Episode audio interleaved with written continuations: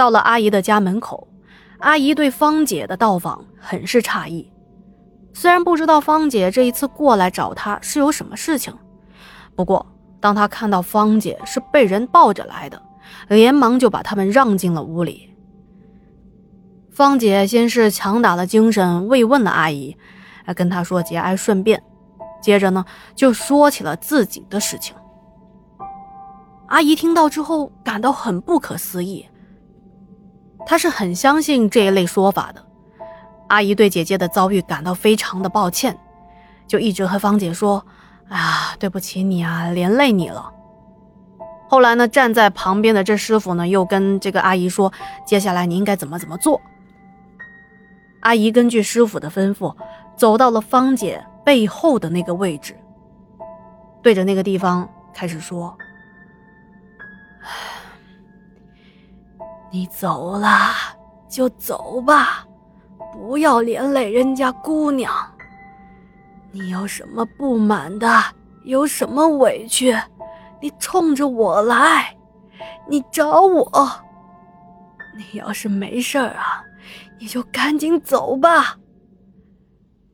我，我伺候了你那么长的时间，也没有做任何对不起你的事儿。这到头来。你怎么还去折磨人家姑娘啊？啊！阿姨说着说着就哭了起来。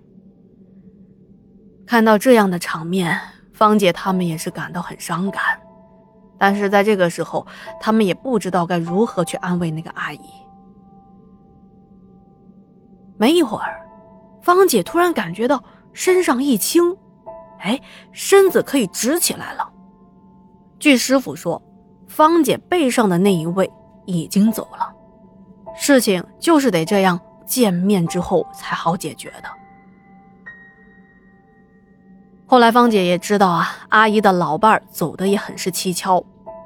据阿姨说，嗯，老伴因为身体不太好，饱受折磨，慢慢的就变得抑郁了起来，有了轻生的念头，总是想自杀。家人呢，已经把这家里的刀啊、剪刀、各种能够造成伤害的东西都收了起来。可是没想到，阿姨的老伴儿居然是以那样的方式走的。前面我们已经说到啊，阿姨的老伴儿属于卧病在床的，如果要出门都得坐轮椅，啊，生活不能自理。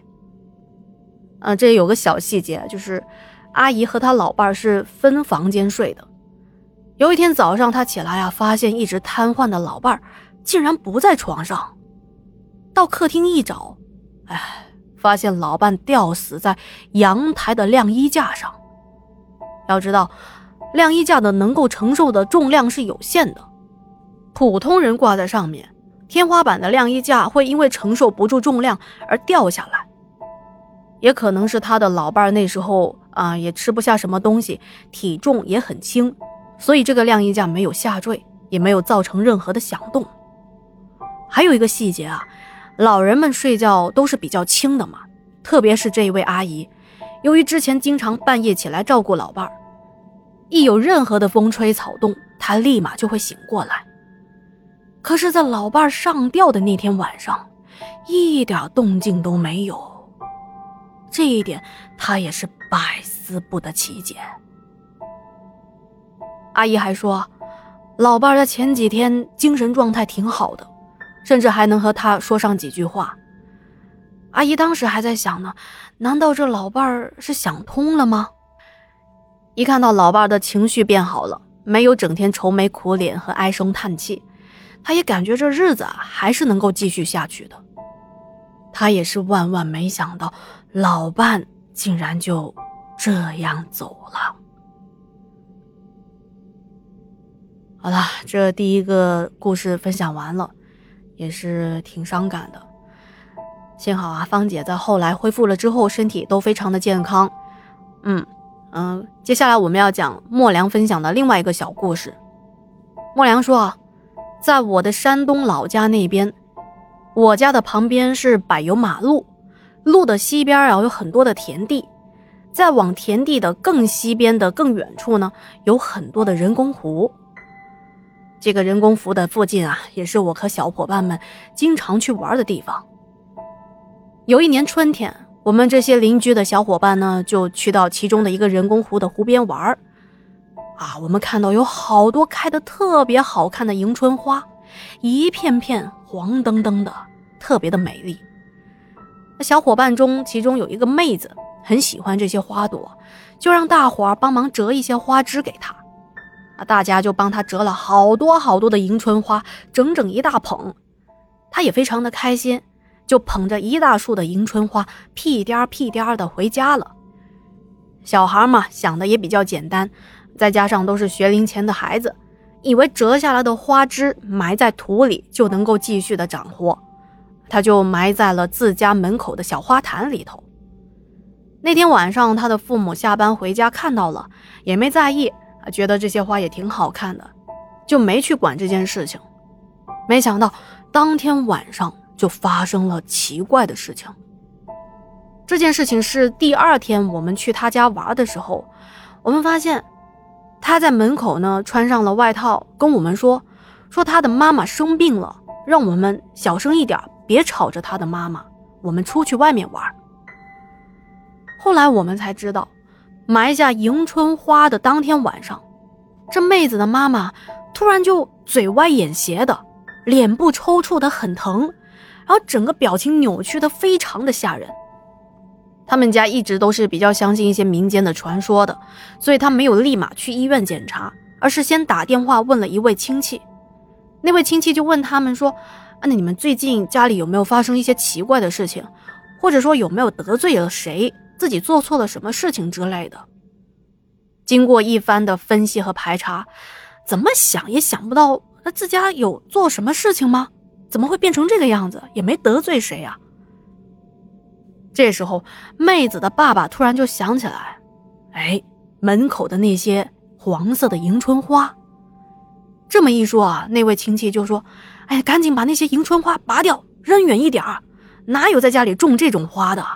这都是去世的人坟头才会种迎春花的。然后他们当天晚上就把这些迎春花拔掉扔掉了。紧接着，他妈妈的脸确实马上就不疼了，可是这嘴歪眼斜的症状啊还没有好。那么查清楚了原因，啊，知道是什么原因造成了。可是接下来该怎么办呢？